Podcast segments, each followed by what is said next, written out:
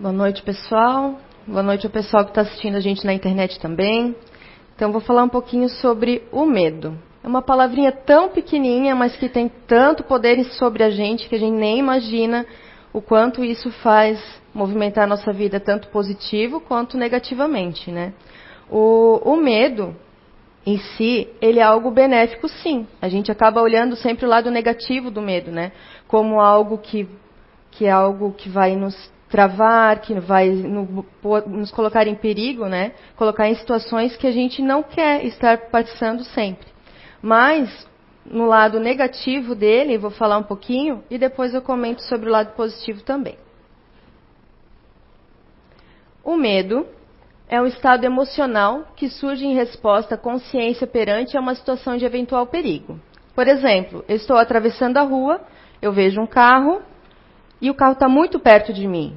Muitas pessoas vão ou travar ou sair correndo para preservar a vida, né? E a ideia de que algo, alguma coisa possa ameaçar a segurança ou a vida é o caso do carro. O carro é a ameaça. Então eu Enfrento ele? Não, porque ele é mais forte que eu. Se eu correr, eu posso conseguir me salvar. Agora, se eu travar, ele pode, consequentemente, bater em mim e acabar me machucando. E ele faz com que o cérebro ative involuntariamente uma série de compostos químicos que provocam reações que caracterizam o medo. O medo em si, ele pode causar várias sensações físicas. A gente pode ter aceleração no coração, uh, suor, uh, fugir, se esconder, várias outras situações que façam com que a gente tenha esse medo, ou mais ou menos. A gente estava numa discussão ali que algumas pessoas não têm medo. Será mesmo que essas pessoas não têm medo ou elas enfrentam esse medo? Ou esse medo está ali para mostrar algumas coisas positivas para ela? O medo em si faz com que a gente preserve a nossa vida. Sem o medo, ninguém estaria aqui hoje em dia. Lá no início da vida, lá nos homens da caverna, se não existisse o medo, ninguém buscaria comida. Se não existisse o medo, ninguém enfrentaria os riscos que acontecem durante o dia a dia. Naquela época, o medo era fome, alguém morrer, ou até mesmo morrermos, né? Mas, com o passar do tempo, a gente vai aprendendo a lidar com o medo. O medo em si é aquela palavrinha que a gente tem de vez em quando no dia a dia. E se? E se eu for lá e acontecer? E se eu for atravessar a rua e for atropelado? E se eu fizer tal situação acontecer tal coisa? Então o medo, no geral, é aquela voz que fica na nossa mente. E se? E se? E se?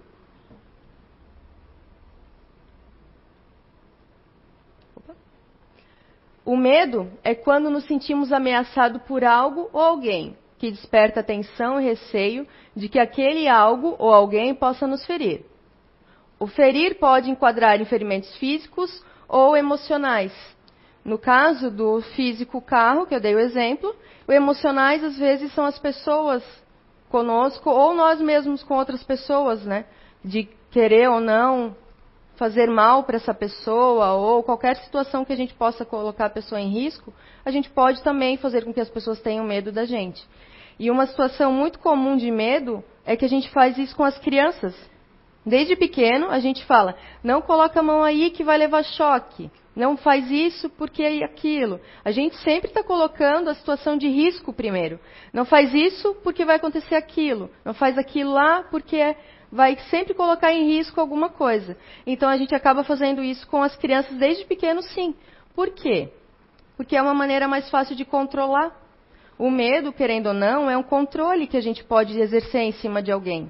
Acontece muito nas mídias sociais, né, na televisão e coisas do tipo. Eles mostram pra gente mais a parte do quê? Do medo. Se você for assistir um noticiário hoje em dia, é só o medo. É só a situação de risco, é só a situação de pessoas fazendo mal, é só situações de que a gente vai, vai ter falta. É isso que eles querem mostrar, porque é mais fácil de controlar no ser humano quando ele tem medo. Em alguns momentos, o medo surge como uma reação súbita a uma situação de perigo inesperada. Tal medo repentino é uma reação instintiva conhecida como lutar ou fugir, no qual o corpo prepara-se para tomar uma decisão imediata para sobreviver. Foi o exemplo que eu dei do carro. Ou eu fujo, ali nesse caso a gente não consegue lutar. Mas a gente fugindo, talvez a gente consiga se precaver alguma coisa. Outros exemplos de medo também não é só em situações, são de coisas. Tem pessoas que têm medo de, de barata, de aranha, de que tem coisas que a gente pensa, a gente já sente aquela, aquela repulsa. Eu, por exemplo, tinha muito, muito, muito medo de aranha. Era uma coisa assim que eu tinha pavor. Pavor, pavor. E eu via uma aranha, ou eu pensava em uma aranha, eu queria fugir, eu chamava alguém para me defender, eu não conseguia lutar. Eu, eu fugia ou eu parava. Aí, com o passar do tempo, eu fui pensando, ó, oh, o tamanho da aranha, olha o meu tamanho. Quem tem mais medo de quem será? Eu acho que a aranha deve ter um pouquinho mais de medo de mim. Porque ela está ali no lugarzinho dela. Se eu não mexer com ela, ela não vai fazer nada comigo. Agora, eu não vou lá botar a mão nela pra, sabendo que ela pode me colocar em risco. Teve uma situação em um dia, quatro aranhas pularam em mim. Quatro. Uma no banheiro, uma no meu quarto, uma quando eu fui colocar minha roupa de moto e outra ela estava andando. No mesmo dia, quatro aranhas apareceram. Aquele medo ficou cada vez maior. E eu pensei, não, eu não posso viver, conviver com esse medo de aranha. Cada vez que aparecia uma aranha, eu tinha que chamar alguém, eu saía correndo, era um desespero. Então eu busquei o quê? Tentar conviver com esse medo, sabendo que a aranha existe, sabendo que ela está ali, eu tento fazer o quê? Não mexo nela. Tem outras situações de medo. Eu não tenho medo de nenhum outro animal, só de aranha. Hoje em dia eu consigo conviver com a, com a aranha. A aranha está aqui, beleza, mas eu não vou mexer com ela. Ela está ali, eu aqui, cada um na sua. Mas era algo que, querendo ou não, me gerava um sentimento ruim. Porque ela estava ali me fazendo aquela sensação e eu não sabia o que fazer, não sabia como lidar com ela, né?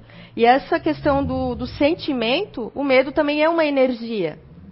Quanto mais medo eu tenho, mais eu vou atrair esse medo. Pode ser redundante, pode ser algo não. Mas se eu, o exemplo da aranha, quanto mais medo eu tinha de aranha, mais aparecia aranha na minha vida. E aranha a gente pode levar para qualquer situação, qualquer medo que a gente tenha. A aranha é só o exemplo.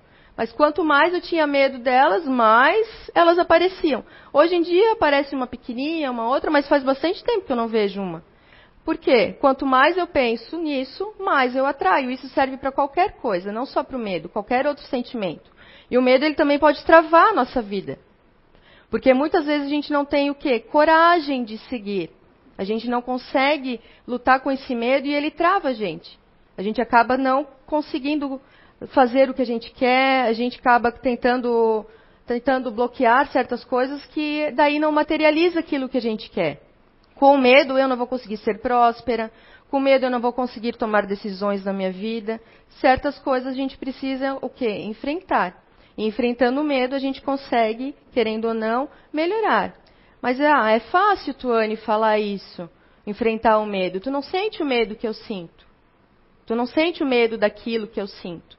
Não sinto, talvez, mas se a gente conseguir, aos pouquinhos, bloquear esse, esse pensamento do medo, bloquear quando ele vem e tentar trocar esse pensamento. Veio o medo da aranha. Eu vou lá e mudo. Não.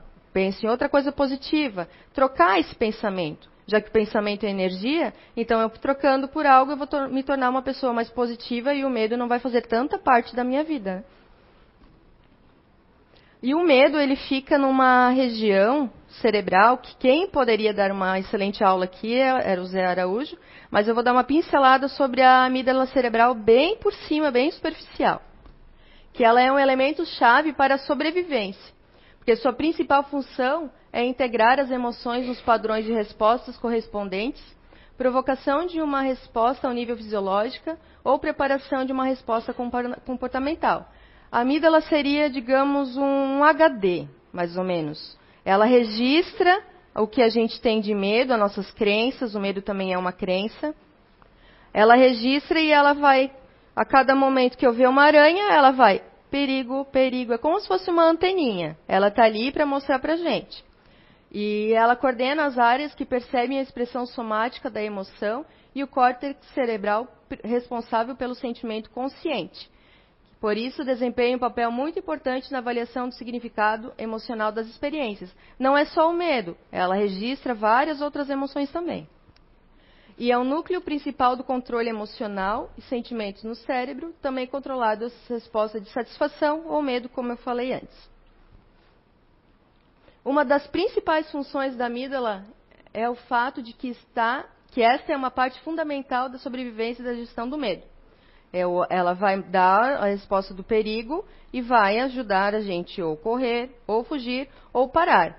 Porque muitas pessoas, quando sentem medo, ao invés de fugir, travam. Eu sou uma pessoa assim. Não, normalmente não consigo fugir quando eu estou em medo. Primeiro eu paro, analiso para depois eu ou fugir ou enfrentar. Mas tem situações que se a gente enfrenta, a gente entra em maior perigo ainda. Mas para algumas pessoas é mais fácil enfrentar. É, este núcleo tem permitido a sobrevivência da nossa espécie, pois é o que nos permite reagir após perceber um estímulo potencialmente ameaçador à integridade física, estimulando o inimigo, inibindo a resposta de luta ou fuga, como eu falei anteriormente. Uma lesão na amígdala pode levar às reações extremamente agressivas e à perda do medo, com todas as repercussões que a ausência desse sentimento pode ter. Uma pessoa que não tem medo de nada, nada, nada, nada, ela vai fazer o quê? Ela vai enfrentar tudo como luta. Se, se ninguém aqui dentro tivesse medo, muito provavelmente a gente estaria em guerra. Porque um estaria enfrentando o outro.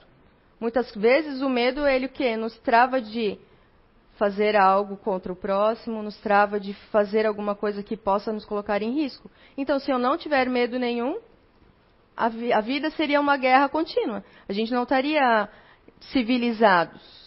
Em certas regiões a gente sabe, os estados que homens bombas, algo do tipo, provavelmente são pessoas que não têm medo. Aí eles não têm medo nem da própria vida. Mas o medo, a gente estava comentando ali dentro também, ele pode não ser só contra você mesmo. O medo pode ser com alguém que a gente ama, com alguém, acontecer alguma situação com alguém, com alguém que a gente convive. Então essas situações elas vêm no dia a dia para a gente poder tentar melhorar e enfrentar. E como eu tenho uma percepção de medo diferente de muitas pessoas, né? Eu, quando eu recebi o tema, eu pensei, ah, vou perguntar para os meus conhecidos o que é medo para eles. Então eu coloquei na minha rede social ali um, uma perguntinha: o que é medo para você? Algumas pessoas me responderam, algumas pessoas inclusive estão aqui, e elas me responderam algumas coisas. E a partir disso eu comecei a pesquisar e ir atrás da, da minha palestra para eu entender um pouquinho o que é um medo para cada um. É exatamente o que eles me mandaram. É, uma pessoa respondeu: Eu tenho medo de morrer. Uma pessoa disse que eu não tenho medo. Uh, não poder acompanhar o crescimento da minha filha. Era aranha, mas agora mudou, não, não foi minha resposta, de outra pessoa.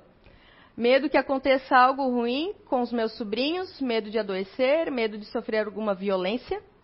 Hoje, meu maior medo é de acontecer algo ruim para minha filha. Engraçado ali, né? Palmeiras não levaram o Mundial esse ano. Foi a resposta de um. Mas realmente isso pode ser o medo na vida de muitas pessoas. De pessoas que têm fanatismo, que, que assistem futebol ou qualquer outra coisa. Isso pode ser um medo real na vida. Eu até coloquei realmente para a gente ver que para algumas pessoas pode sim ser um medo. Uh, medo de perder a liberdade, medo de não sentir medo, isso eu achei bem interessante, e medo de relacionamento. Então, esses são alguns medos, entre todos os outros, né? Mas o principal que a gente pode notar aqui que é o medo da morte. Seja nossa, ou seja de alguém que é nosso conhecido, ou filho, ou pai, ou mãe, alguém próximo que a gente ama muito. E esse medo a gente se pergunta, ah, estou numa casa espírita, eu acredito provavelmente em reencarnação, eu acredito em outras vidas, mas o medo em si não é o medo da morte. O medo é do desconhecido. Porque eu não sei o que pode acontecer com essa pessoa depois que ela morrer. Ou comigo. A gente sabe que a gente vai para algum lugar, mas exatamente o que vai acontecer a gente não sabe. Então esse medo da morte é pelo desconhecido mesmo. Porque a gente não sabe o que pode acontecer. E esse medo é que tem outros medos, maiores medos que também entram, que é o medo da pobreza, o medo da crítica, o medo de perder o amor, o medo da má saúde, o medo da idade avançada, medo da morte, novamente. Mas se a gente analisar todos esses medos ali, eles vão levar sempre para o mesmo caminho, o medo da morte. Por que eu tenho medo da pobreza? Porque eu posso passar fome, porque eu posso passar frio, porque eu posso perder minha casa, e isso tudo vai gerar o quê? Uma agressão para mim. E essa agressão para mim pode gerar o quê? Morte. Medo da crítica. Ah, qual é o máximo da crítica? Ah, Tony, quando tu recebeu a palestra para vir lá em cima, tu ficou com medo de receber crítica? Fiquei sim, com certeza. Mas esse desafio, esse medo de vir aqui em cima, fez com que eu pesquisasse e percebesse que o medo é meu aliado também, não é só algo negativo. Então, essa crítica, ela vem para me motivar, ela vem para me fazer melhor, e veio para eu estar aqui aprendendo também. Não é só porque a gente está aqui em cima que a gente é melhor que ninguém, muito pelo contrário. Eu acho que esse tema veio justamente para eu aprender a dominar esse medo que muitas vezes ele me domina. Medo de perder o amor. O amor seria o amor do, de pai, o amor de filho. Esse amor é a presença física. É o não ter a pessoa que a gente ama do lado, o perder ele nos gera algumas, algumas fobias, alguns medos. Tem pessoas que têm realmente pavor de perder, né? Medo da má saúde também. Com a má saúde nem sempre é o medo da morte em si, é o medo de depender de alguém. É eu estar acamado e eu ter que depender de alguém para tudo. Ou eu estar numa cama e eu entender tudo e eu não conseguir fazer, não conseguir me movimentar. Isso é um medo também muito presente. O medo da idade avançada, justamente porque, em teoria, quanto mais avançada a idade, mais perto da morte a gente está. Mas nem sempre. Tem, ó, vê o exemplo da nossa, nossa rainha, 96? 96 anos. Uma vida super vivida, ativa, em uma época totalmente diferente de hoje, uma pessoa esclarecida, e olha a vida que ela teve. Acredito que ela não tinha medo dessa idade avançada, porque ela era uma pessoa bem esclarecida. E o medo da morte, né?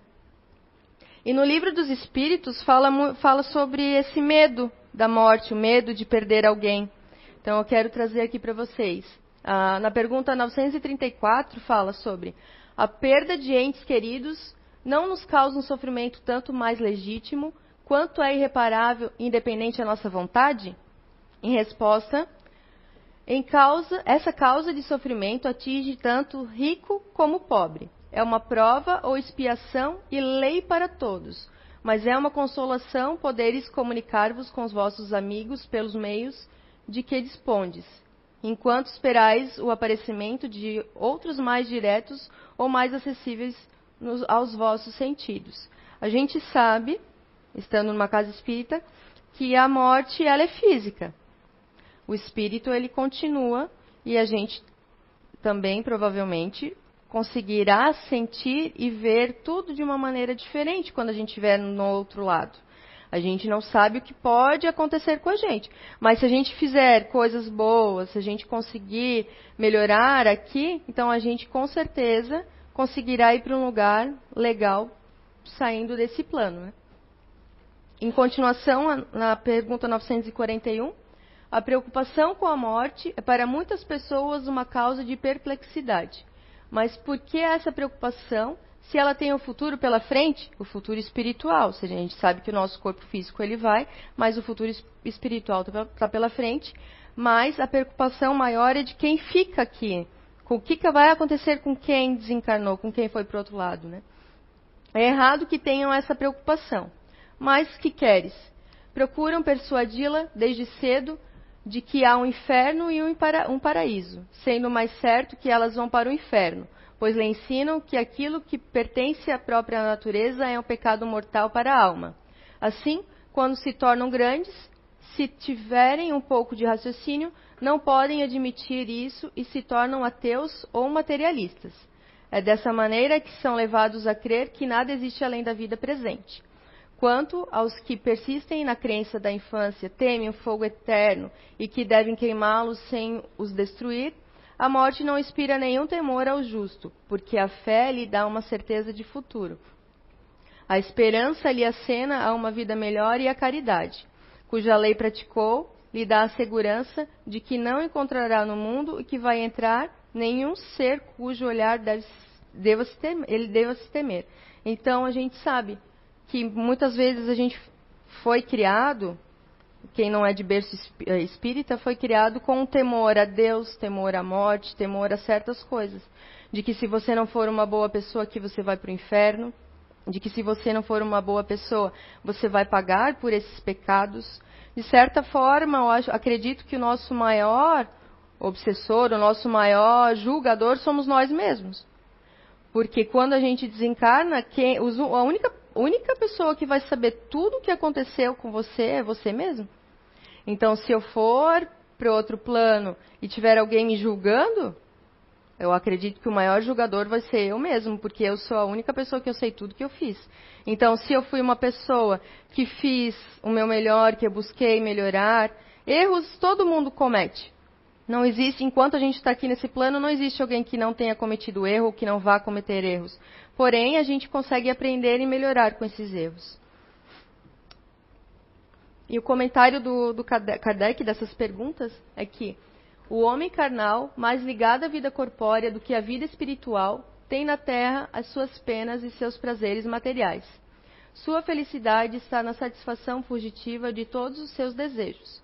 Sua alma, constantemente preocupada e afetada pelas vicissitudes da vida, permanece numa ansiedade e numa tortura perpétuas.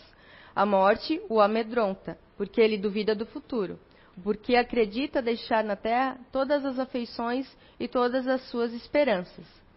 O homem moral, que se elevou acima das necessidades artificiais criadas pelas paixões, tem, deste mundo, prazeres desconhecidos do homem material. A moderação de seus desejos dá ao seu espírito calma e serenidade. Feliz com o bem que faz, que fez. Não há para ele decepções e contrariedades deslizam por sua alma sem lhe deixarem marcas dolorosas. É o que eu comentei de ser ou não uma boa pessoa aqui, que a única pessoa que vai poder julgar a gente mesmo somos nós. Porque, querendo ou não, acabam plantando um Deus como algo que vai nos castigar, que vai nos, nos julgar. Mas que pai é esse que vai julgar um filho? Quem aqui é pai ou mãe sabe que o que mais vai querer para um filho é o bem. É que ele seja feliz, é que ele evolua. Então, Deus não vai querer isso da gente. Ele quer que a gente venha para cá, siga nosso plano, sendo o melhor possível. Ele sabe das nossas tendências, ele dá aprovações de acordo com essas tendências que a gente tem. E muitas vezes a gente acaba, acaba indo contra isso. Mas chega uma hora que a conta chega e a gente a gente bate de frente, ou a gente luta, ou a gente foge. E fugir, eu acredito que não seja o melhor para ninguém aqui neste momento. Nesse plano, acredito que seja o melhor para a gente é, lutar mesmo. Na palestra passada, o Roberto ele falou um pouquinho sobre mecânica quântica, física quântica. Superficialmente é, é uma energia que tem e a gente consegue. Muitas vezes a gente não sente, quem não é sensitivo acaba não sentindo, mas ela está aí. Existe uma coisa chamada efeito Zenão. Esse efeito Zenão é aquilo que eu mais penso, é aquilo que mais acontece, porque eu estou emanando essa energia. Se eu, o exemplo da aranha. Se eu pensar muito na aranha, ela vai aparecer. Assim também para as coisas positivas, para as coisas legais que estão conosco. Quanto mais eu pensar, mais eu posso atrair. O pensamento, ele é atração, sim. Ele é aquilo que a gente consegue, às vezes, não sentir, mas a gente consegue atrair para nós. E o medo, ele também faz alguma coisa com a gente que é a dúvida.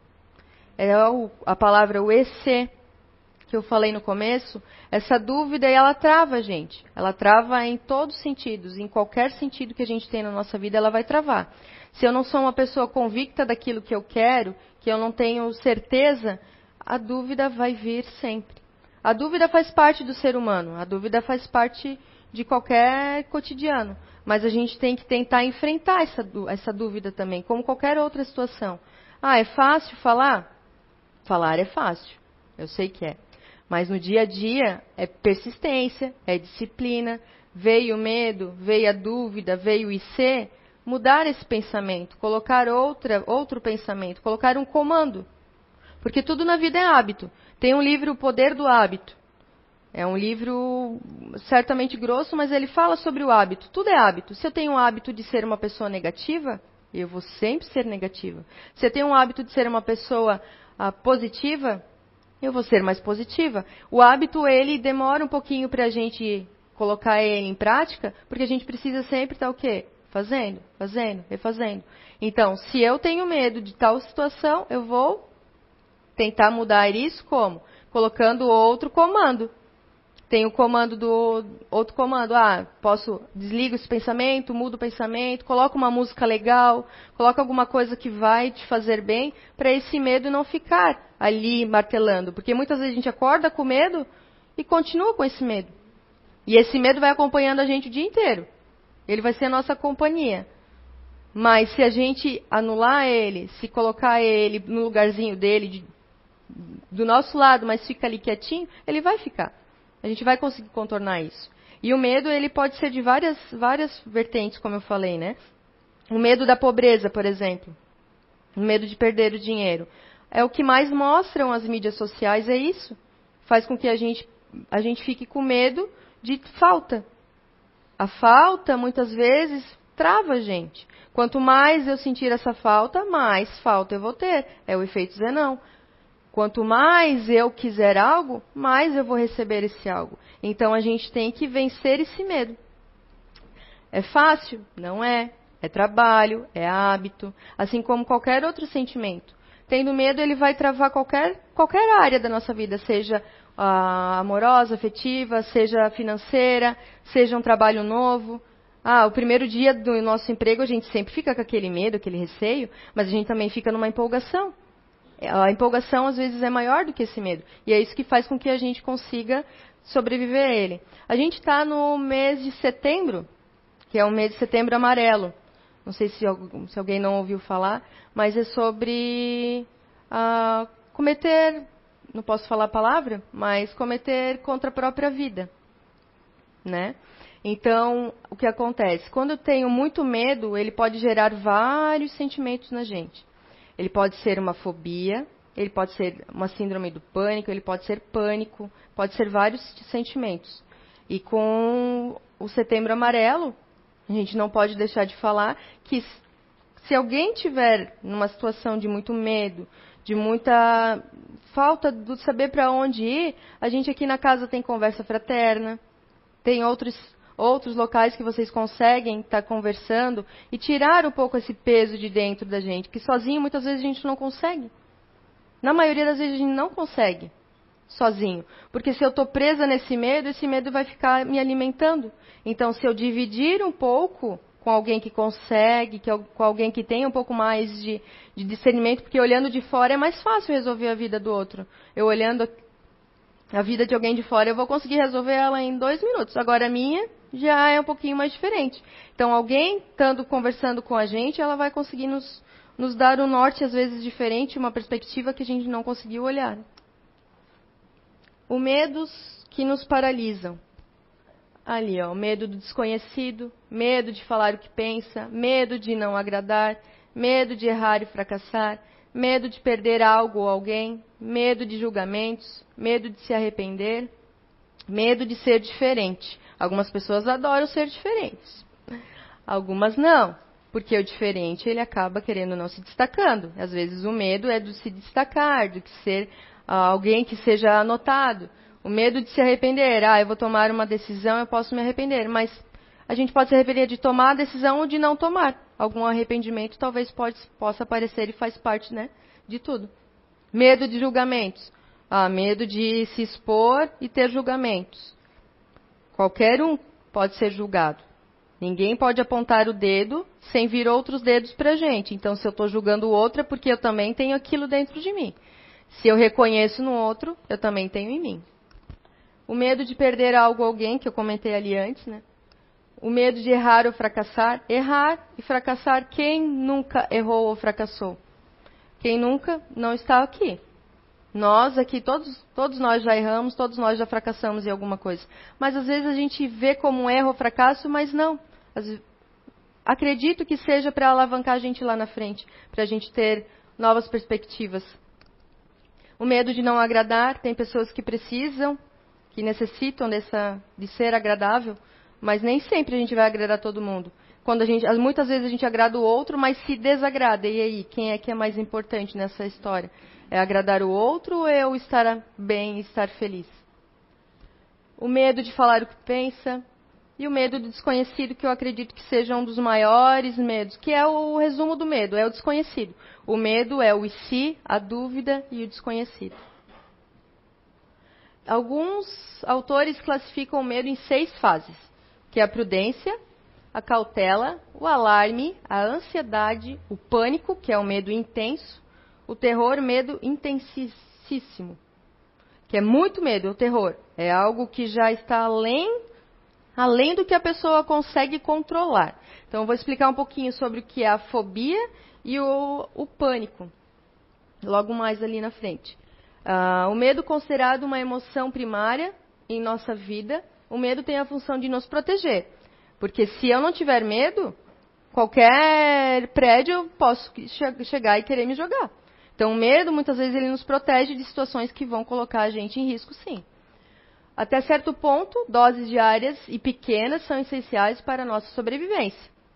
Em uma mente saudável, o medo trabalha a favor da nossa autopreservação e nos alerta para possíveis ameaças, que é o exemplo da aranha. A aranha, ela pode sim ser uma ameaça para mim, porque ela tem o veneno, porque ela pode me machucar. Mas aquela ameaça ali, ela só vai atacar se eu encostar nela ou se ela se vir ameaçada também. Então, eu posso entrar num ambiente que eu sei que tem aranha, ela vai estar tá ali, mas aquela ameaça ela vai me, ó, medo, alerta, não mexe com ela, que daí você está preservada. Assim como qualquer outro tipo de medo, qualquer outro tipo de fobia.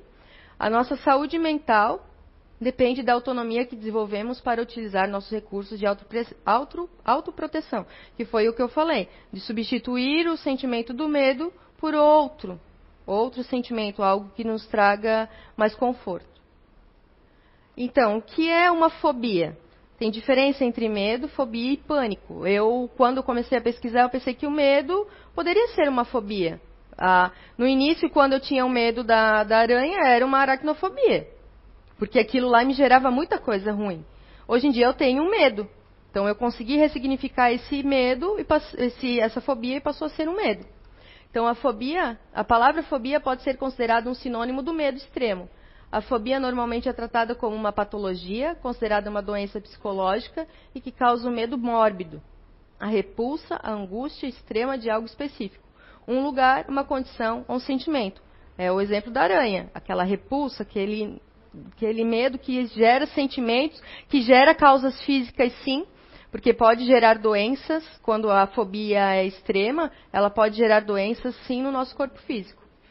O medo intenso e irracional e incessante das situações, objetos, atividades ou pessoas cujo receio é altamente desproporcional em relação ao perigo real ou probabilidade de mal que está mal mal este pode causar. Por exemplo, que eu falei ali da, da aranha. Qual é a probabilidade da aranha vir me picar? Ela está longe de mim. Qual a probabilidade dela sair do lugarzinho dela e ela vir me picar? Quase nenhuma. É o que ela vai fazer? Ela vai reagir se eu encostar nela. É assim a questão do medo também. Qual a probabilidade disso acontecer? Aquilo que a gente está pensando, que a gente está tá, tá materializando praticamente. Porque, ah, vou para o meu novo emprego, estou pensando só coisas negativas. Qual a probabilidade de só o negativo acontecer? Quase, quase nenhuma. O que pode mais acontecer são coisas positivas e a gente tem que tentar ressignificar essa, esse medo.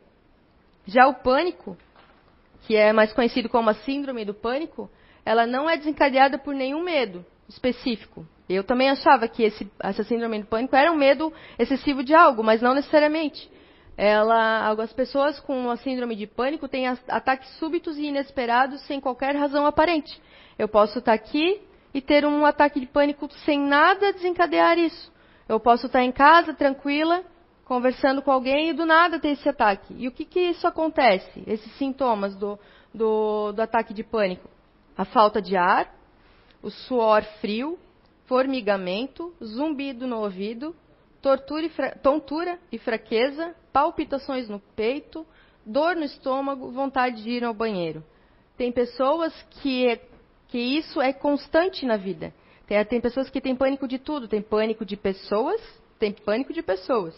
Tem pânico de multidão, tem pânico de qualquer situação que vai expor ela. Então essa pessoa ela tem essas essas coisas físicas, como eu falei, ele pode desencadear sim doenças, sintomas físicos.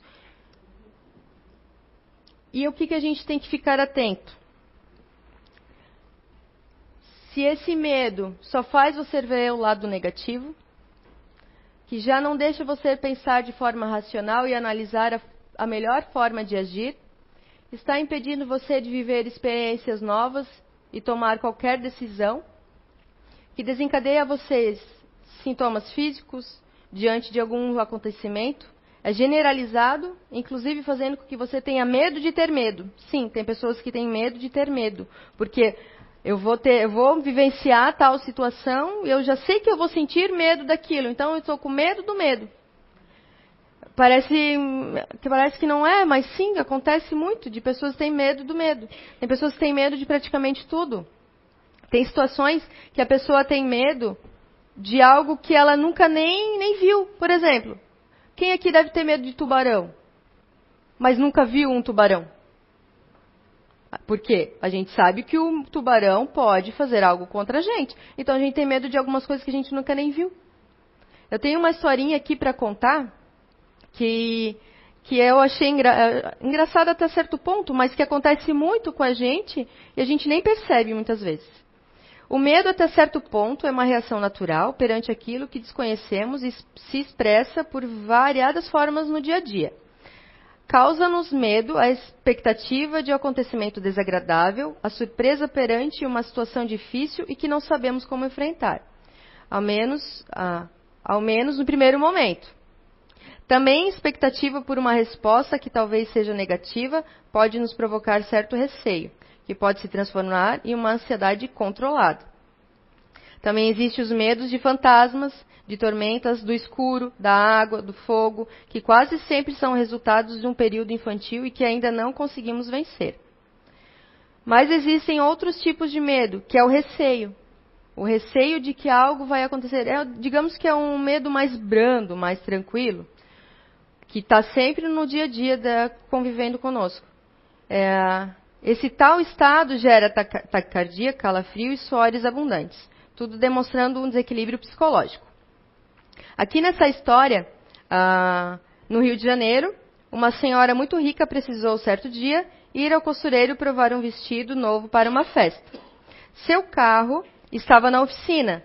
Ela telefonou para o marido e disse: Bem, estou saindo agora. São três horas da tarde. Vou chamar um táxi porque acho mais seguro. Deverei estar de volta em torno das seis horas. Se eu não estiver de volta até esse horário, por favor, me procure. Ela vivia atemorizada pela violência. Temia ser assaltada, sequestrada, maltratada. Por isso tinha todos esses cuidados. Chamou o táxi, foi até o ateliê de alta costura, provou a roupa, conversou com as amigas e retornou, retornou para casa em outro táxi.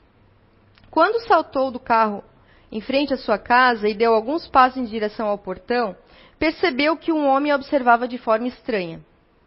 Seu coração começou a bater violentamente. Ela olhou para trás e o táxi desapareceu na esquina. Deu mais uns passos e o indivíduo a seguiu. Ela começou a sentir pavor. Deu meia volta, apressou o passo na direção da rua. Alguém com, certe com certeza haveria de vê-la e socorrê-la, salvá-la daquele homem que deveria ser um assaltante, um ladrão. Percebeu que ele continuava atrás dela. Começou a correr. O homem também correu e gritou: Ei, sua boba, onde você vai? Sou eu, seu marido. Então ela, tão temerosa que ela era, ela só viu o perigo, ela não conseguiu nem observar a figura do marido dela nessa situação. Ela já imaginou que era o que? O pior um assaltante, um sequestrador, tudo de negativo. Então, muitas vezes a gente faz isso sim, a gente sempre pensa no pior. A gente pensa no que eu vou, meu carro estragou, vou pegar um Uber, por exemplo, ah, vai acontecer alguma coisa no Uber. Mas não, muitas vezes o que, que mais acontece no nosso dia a dia? São coisas ruins ou coisas boas? Normalmente são coisas boas, senão a gente não estaria aqui, né? E o que esse medo revela sobre mim? Cada um parar para analisar sobre o que o meu maior medo revela sobre mim. Uma tarefinha para em casa. O que esse medo quer me mostrar? O que ele quer me revelar? E o contrário do medo, o que é antagônico ao medo, é a coragem. É o enfrentar, é o agir. E sem a coragem, a gente não consegue enfrentar esses medos. A palavra coragem, ela vem do latim e significa agir com o coração. Então eu preciso agir para eu ter coragem. Ter coragem é agir de acordo com o que se sente verdadeiramente. É a capacidade, muitas vezes tida como virtude, de agir apesar do medo, do temor e da intimidação.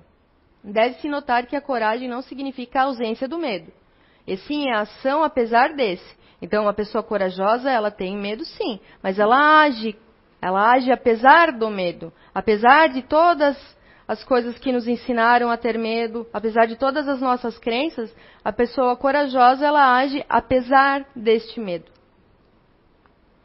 E a coragem, bravura, postura firme diante dos riscos ou do perigo, valentia, destemor, força espiritual para ultrapassar uma circunstância difícil, confiança. Eu trouxe esse desenho aqui que é o Coragem, o Cão Covarde. Não sei se todo mundo, talvez os mais novos, não conhecem, mas é da minha época. Esse desenho eu adorava. Ele tem vários monstros que ele enfrenta todo dia. E os monstros são coisas da cabeça dele, são coisas que normalmente não, não acontecem. Não, ele está lá achando que está colocando em risco tanto a vida dele quanto a vida da dona dele e do dono dele. O dono dele é, é bem carrancudo, bem bravão, assim. E ela é toda amorosa, toda doce. E ele enfrenta os monstros que aparecem no dia a dia, numa cidade tão, tão longe. Ele enfrenta esse medo por conta desse amor que ele tem pelos donos dele. E ele é um cachorro que ele tem medo de tudo, tudo, tudo. Ele treme, ele é extremamente engraçado. Mas é o nome dele, é Coragem, o cão covarde. Então ele age além do medo. Ele é corajoso, ele tem medo, mas ele enfrenta com coragem. As situações desafiadoras, elas fazem parte da vida de todas as pessoas, que diariamente passam por situações que as fazem acreditar que não serão capazes de dar conta daquele obstáculo ou sentem que jamais conseguirão resolver determinados problemas. A verdade é que as pessoas estão sempre correndo algum tipo de risco. Para agir com coragem, é preciso superar os próprios pensamentos negativos e medos, agindo com determinação e com confiança. Então, como diz ali, a gente sempre vai estar tá correndo algum risco. Viver é um risco. Tem até uma música, né? Viver é um risco. Mas a gente está aqui correndo esse risco, vivendo, vivenciando, experienciando. É a nossa melhor versão.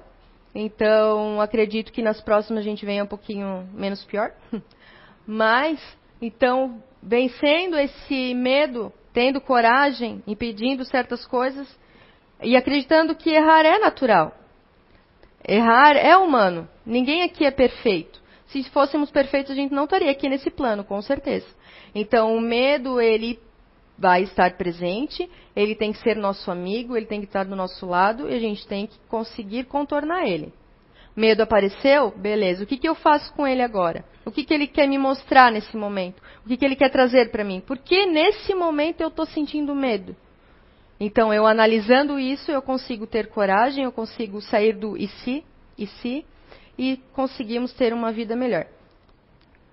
Aqui tem um vídeo da monja, que ela fala um pouquinho resumido da minha palestra, não eu resumi ela, tá? Ela adora os pensamentos dela, é uma pessoa muito amorosa, muito, com muita sabedoria, e ela fala um pouquinho também sobre o medo. Uma